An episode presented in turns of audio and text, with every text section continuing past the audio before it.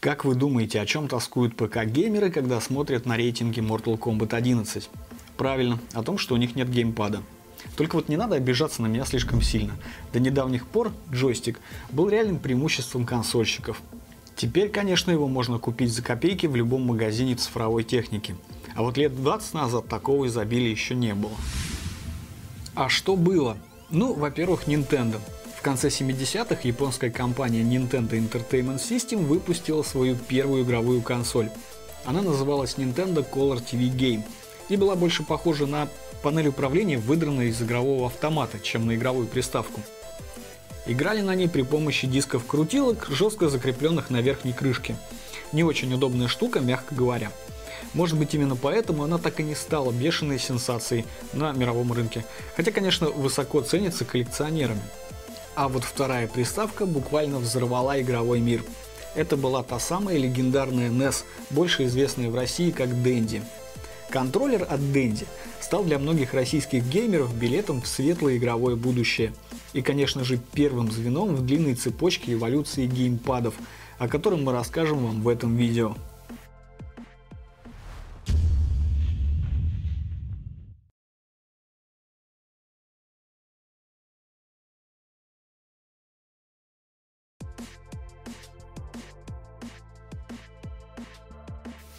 Первый геймпад, который попал на российский рынок. Маленький пластиковый прямоугольник серого цвета, который было очень удобно держать в руках. Ну, может, кому-то и не очень удобно, но выбора-то не было. На лицевой панели 5 кнопок. Старт, селект, крестовина D-pad и две ярко-красных А и Б. Минималистично, но для игр вроде Марио или Принца Персия сойдет. Консоли он подключается через специальный провод. Разъемов на корпусе приставки было всего два, поэтому играть можно было только вдвоем, ну или поодиночке.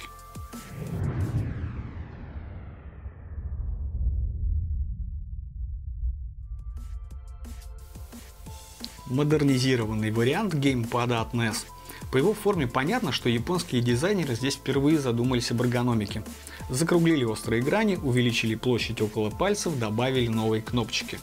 Причем не только на лицевую панель. У геймпада Super Nintendo появились так называемые триггеры – дополнительные кнопки действия на переднем торце. Очень удобная штука, без которой сегодня невозможно представить ни один нормальный игровой контроллер. Выпускалась вся эта красота в двух вариантах – для себя, немцев, французов и прочих европейцев японцы делали геймпады с круглыми кнопками, раскрашенными в разные цвета. А вот канадцам и американцам продавали другую модификацию, попроще. У таких джойстиков были сиреневые и фиолетовые кнопки. И не выгнутыми, а вогнутыми.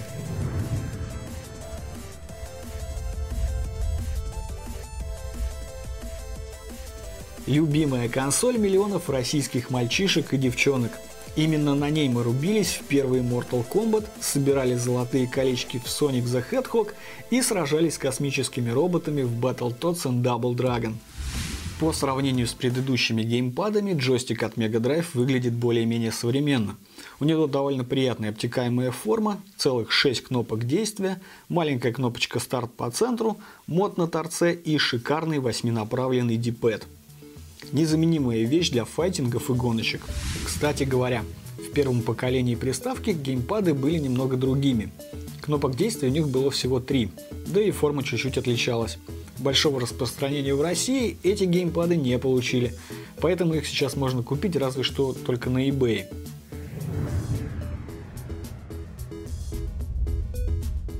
Приставка, которую разрабатывали как идеальную консоль будущего – Серьезно, команда Sega Saturn потратила два года работы, чтобы пользователи точно были в полном восторге.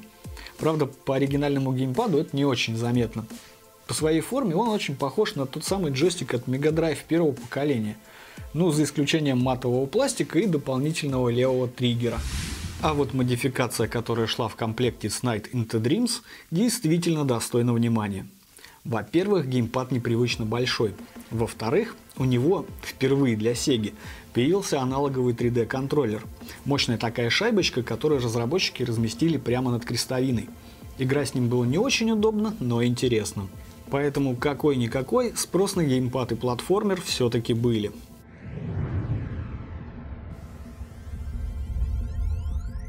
Джойстик Sega Saturn разнаименовал начало эпохи аналоговых контроллеров. Чтобы не оказаться на обочине жизни, инженеры Nintendo подсуетились и собрали для приставки нового поколения новый геймпад. Причем очень необычной формы, как будто два джойстика слили в один. То ли лапа динозавра, то ли космический корабль, но вообще более-менее удачно. Если у игры есть поддержка 3D контроллера, управление можно быстро перехватить. Правда, до левого триггера уже не дотянешься, но что поделать. На верхней панели 7 кнопок. Старт посередине, А, Б и С кнопки справа. На торцах Z и два триггера L и R. Крестовины, разумеется, тоже есть, но только на 4 направления. В 1999 году Nintendo выпустила версию геймпадов Lodge.net с дополнительным блоком кнопок посередине. Но проект не пользовался популярностью, поэтому через какое-то время его свернули.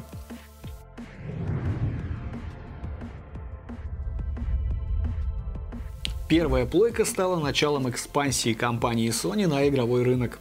До 1994 года он безраздельно принадлежал двум игрокам – Sega и Nintendo. С выходом первой PlayStation 1 у них появился очень опасный конкурент – японская корпорация Sony. Геймпад для первой PlayStation получил максимально удобный форм-фактор.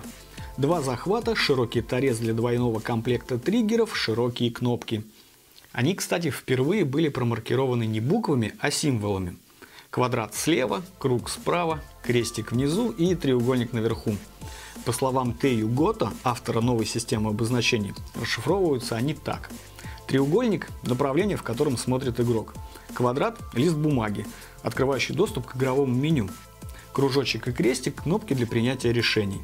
Кружок – да, крестик, соответственно, нет. Стиков у первых геймпадов в плойке, к сожалению, не было. Зато они появились у второго поколения джойстиков PlayStation 1 серии DualShock.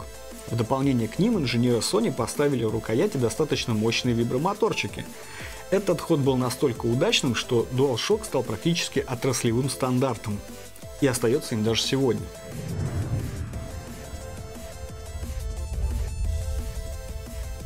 Последняя игровая приставка компании Sega – ее последний шанс отвоевать рынок у Sony и Nintendo.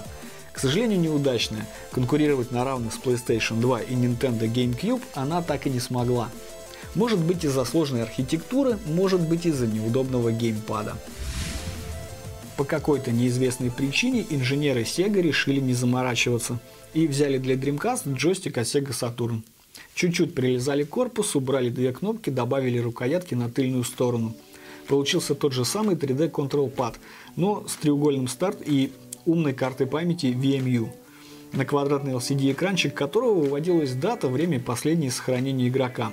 Вроде бы полезная фича с одной стороны, а с другой, ну, ерунда ерундой. Как бы то ни было, Dreamcast мировым бестселлером сделать не получилось. Поэтому через несколько лет компания свернула производство и окончательно ушла с рынка игровых консолей. Так закончилась десятилетняя эпоха триумфа компании Sega.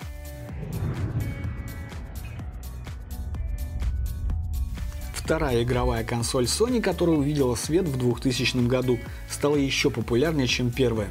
Более того, за ней закрепился статус самой продаваемой консоли в истории. Во многом благодаря шикарным игрушкам серии вроде Grand Theft Auto, Final Fantasy, Need for Speed и Guitar Hero. Комплекте с PlayStation 2 шел геймпад DualShock второго поколения. От первого он отличался улучшенной чувствительностью кнопок и стиков. Форм-факторы системы обозначений остались без изменений.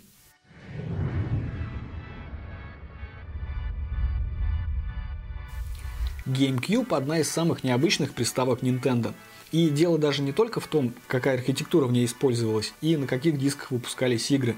Просто посмотрите на этот пластиковый чемоданчик. Видели когда-нибудь что-нибудь похожее? Вот и я нет. Геймпад у GameCube, разумеется, был тоже нестандартный. Инженеры Nintendo наплевали на симметрию и разнесли стики в разные стороны. Один оказался слева над D-pad, второй справа над кнопками действия. Их, как и раньше, было четыре. Три компактных X, Y и Z и одна огромная A. Триггеры на торце получили несколько степеней чувствительности. О том, что игрок нажал кнопку до конца, сообщал характерный щелчок. Ну а Z переехала к R1, что в принципе было даже приятно. Теперь геймеру не приходилось тянуться до нее через весь геймпад. Кстати, Через год после релиза GameCube Nintendo выпустил еще один контроллер – беспроводной Wavebird. Он отличался от предыдущей версии мощной нижней частью корпуса, отсутствием вибрации и световым индикатором.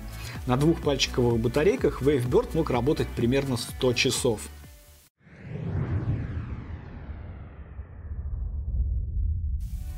В 2001 году компании Microsoft надоело смотреть на то, как Nintendo и Sony гребут миллионы – и что особенно обидно, ни с кем не делится. Поэтому она решила выпустить свою приставку – Xbox. И в качестве прототипа для первого геймпада взяла, угадайте что? Да, джойстик от Sega Saturn. Тот самый круглый и неудобный. Но немного уменьшила его размеры, переставила кнопки, перекрасила в черный цвет. Получился не очень эргономичный манипулятор с двумя аналоговыми стиками, круглым диппад и шестью кнопками действия – настолько большой, что некоторые игроки наверняка зарабатывали растяжение, пока проходили Halo или Grand Theft Auto San Andreas. К счастью, через некоторое время Microsoft надоели шутки про геймпады Xbox, и она выпустила новый джойстик модель Tape S. Уменьшила ширину корпуса, вынесла старт и селек на левый захват, поменяла расположение крестовины и аналогового контроллера. И геймеры успокоились. Отстреливать пришельцев таким геймпадом было намного удобнее.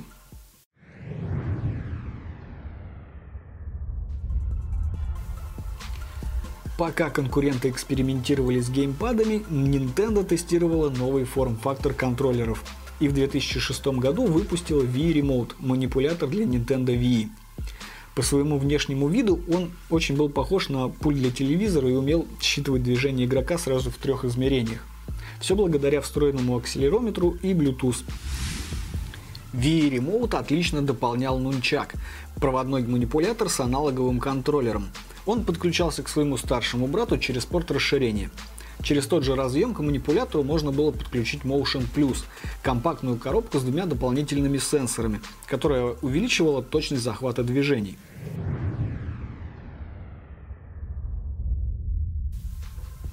Релиз третьего поколения PlayStation состоялся в ноябре 2006 года. В отличие от Nintendo, Sony не стала отказываться от форм-фактора геймпадов PS1 и PS2 – Вместо этого они занялись внутренностями контроллера. Убрали вибромоторчик, поставили гироскоп и акселерометр, добавили Bluetooth адаптер. Заодно заменила блок из кнопки аналог и светового индикатора на кнопку с логотипом компании. И придумала для этого свое новое название – Six Axis. Одной зарядки джойстику хватало на 24 часа игры. Чтобы подзарядить аккумулятор, геймпад нужно было подключить к приставке или компьютеру через USB кабель. Из приятных моментов высокая чувствительность стиков и триггеров, из неприятных отсутствие вибрации.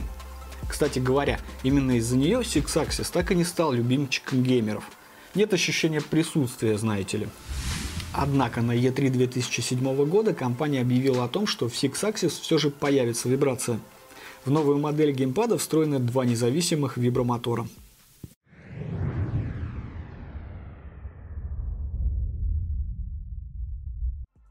После выхода первой версии Xbox дизайнеры Microsoft решили посмотреть, что получится, если поработать с геймпадом от Sega Saturn еще 4 года.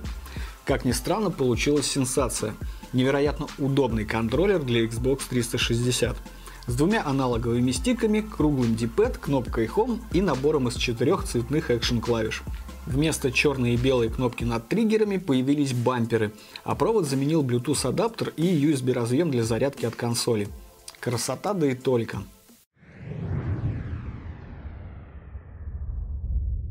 Так как геймеры оценили геймпад Xbox 360 очень высоко, Microsoft не стала менять форм-фактор контроллера для консоли следующего поколения.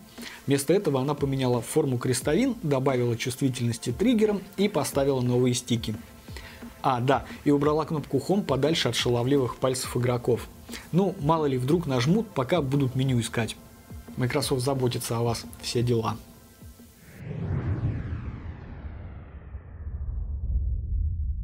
Вот мы и добрались до всеми любимого DualShock 4, геймпада для четвертой Соньки. Шикарная штука, которая великолепно лежит в руке и может работать на одной зарядке около 6 часов подряд. Мало, мало, но не критично.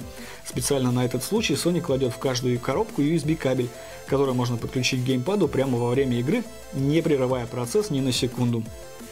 Форма и размеры DualShock 4 остались прежними. Зато изменился D-pad и набор кнопок на лицевой панели. Чтобы играть было удобнее, Sony чуть-чуть уменьшила расстояние между экшен-клавишами и заменила старт и селект на сенсорную панель. Ну и кроме того добавила подсветку. Рядом с тачпадом появились две новые кнопки – Share и Options. Первая нужна для записи прохождения сюжета и интернет-трансляций, вторая для перехода в меню настроек. И еще два нововведения. Динамик на тыльной стороне корпуса и мини-джек для подключения наушников. Акселерометр и гироскоп для обнаружения движения и управления персонажем, разумеется, тоже в наличии. Как и мощные вибромоторчики, реагирующие на все, что происходит на экране.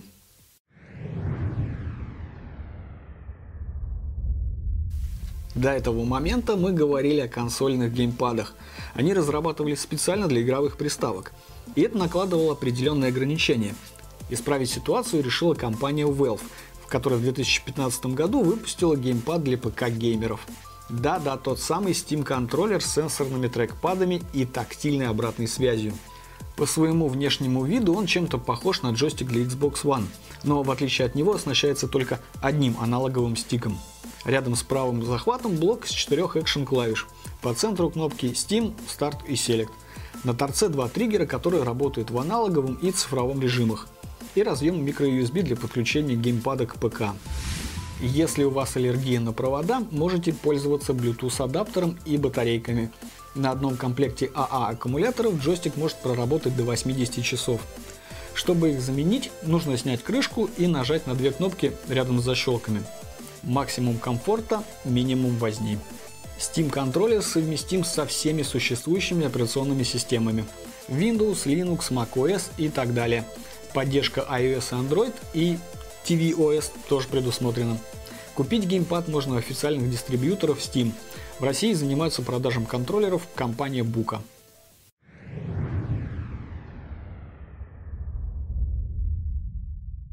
Если верить Илону Маску, рано или поздно компьютерные игры станут неотличимы от реальности. Чтобы существовать в таком пространстве, нам понадобятся очень крутые устройства ввода информации. DualShock 4 и Steam Controller – только начало удивительного процесса эволюции геймпадов, которая закончится очень нескоро. А может не закончится вообще никогда. Ведь до тех пор, пока существует человек, существуют и игры. А точную дату схлопывания вселенной ученые пока не назвали. А какими геймпадами пользуетесь вы? Как вы пришли к такому выбору и почему? Ждем ваших комментариев под видео. И не забывайте подписываться на канал, впереди еще много интересного. По многим благодаря шикарным играм вроде серии Grand Theft Auto, Final Fantasy, Need for Speed и Guitar Hero. Grand Theft Auto. Сансоли.